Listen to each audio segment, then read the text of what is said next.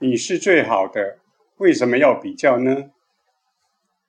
比较和嫉妒、恐惧、欲望和内疚的情绪是主观的。你不需要另一个人或物体来创造这些情感。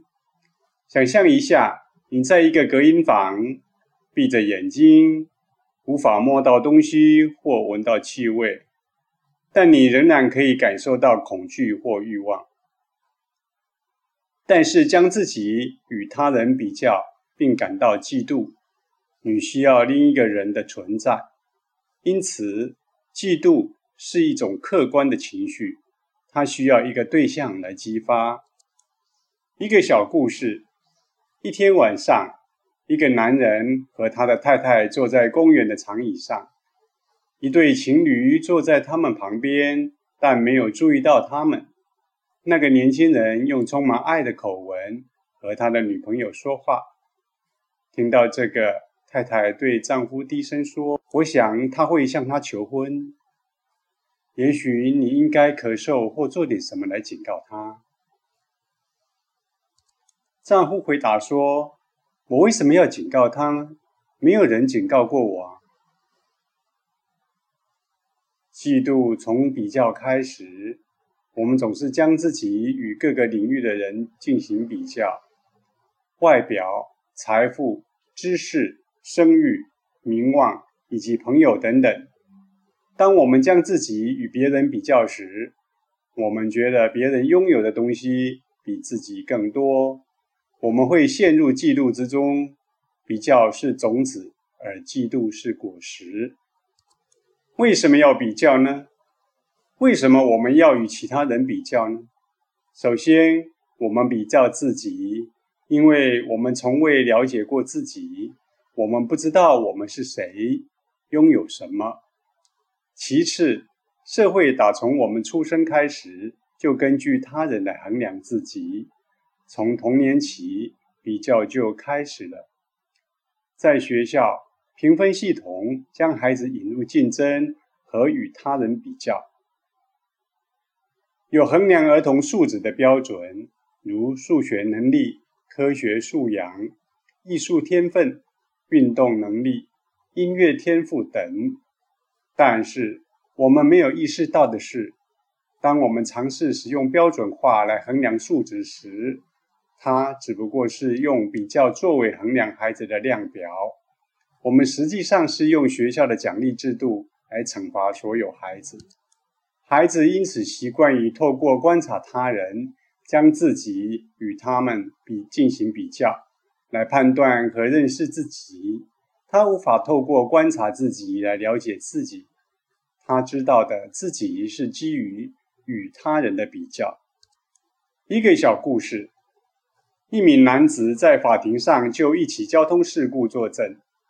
这名男子注意到法庭记者在他说话时正在写稿。随着男子说话越来越快，记者的写作速度越来越快。那个男人对法庭记者说：“请不要写这么快，我无法跟上你。”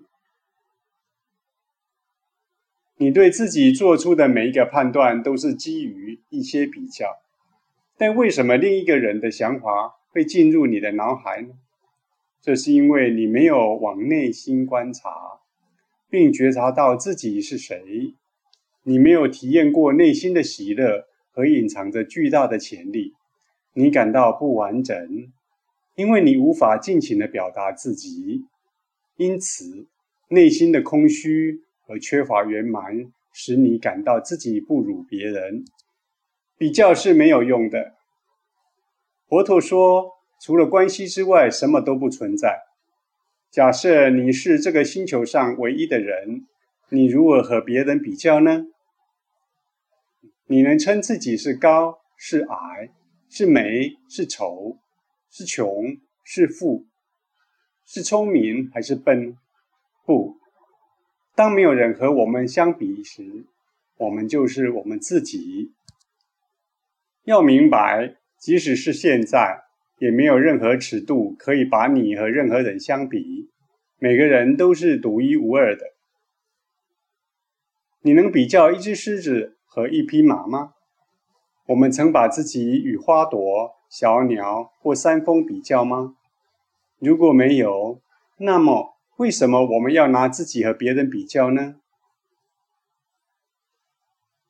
一个美丽的禅宗故事：国王去找一位上师，要求上师教他如何变得比邻国的国王更强大。上师耐心的听完国王的目的，他告诉国王。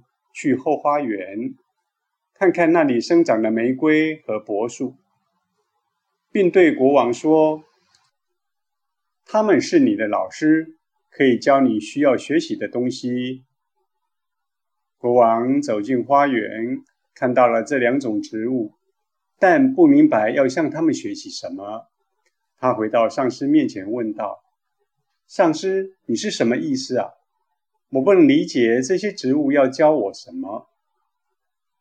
上师把国王带到植物那里，解释说：“这棵柏树已经长在玫瑰旁边这么多年了，它从来没有一刻想成为一株玫瑰。同样的，玫瑰也从未渴望成为柏树。如果人是柏树，他会把自己和玫瑰比较，并感到嫉妒。”嫉妒玫瑰得到的注意力比自己还多。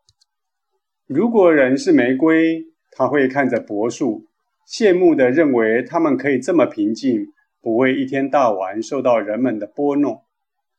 这两种植物都枝叶茂盛，只因为它们都把能量用于自己的生长，而不是用来与其他东西比较。当你停止比较的那一刻起，所有的嫉妒消失了。你会对自己满足，感激上天给予自己这么多，让自己成为独一无二的人。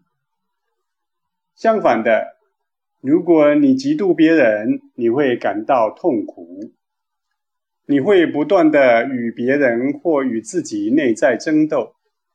如果有人在笑，你会觉得他是在笑你；如果有人对另一个人很友善，你会感到寂寞并嫉妒那个人。事实上，你只是在等待有人来伤害你。你内心的嫉妒就像是一道伤口，任何无意伤害你的举动也会碰触到你的伤口，让你感到疼痛。所以，当你感觉受到伤害，要了解你内心有道伤口，不要把自己痛苦的责任推给别人。伤口需要愈合，嫉妒必须化解。没有你的默许，没有人能伤害你。你把自己和对方比较，是因为你觉得自己有欠缺。老实说，你根本不知道你自己真实独特的潜力。如果知道，你根本不会想花一秒钟的时间，在和外面寻找如何让生活过得充实有意义。你需要的所有自信、智慧和活力，都已经存在于你体内。你有潜力可以在地球上活得像神一样。不要相信那些局限你自己的东西，只要往内心看，为你自己去实验、探索和发现生命的真相，你会毫不费力地散发出所有美好的特质。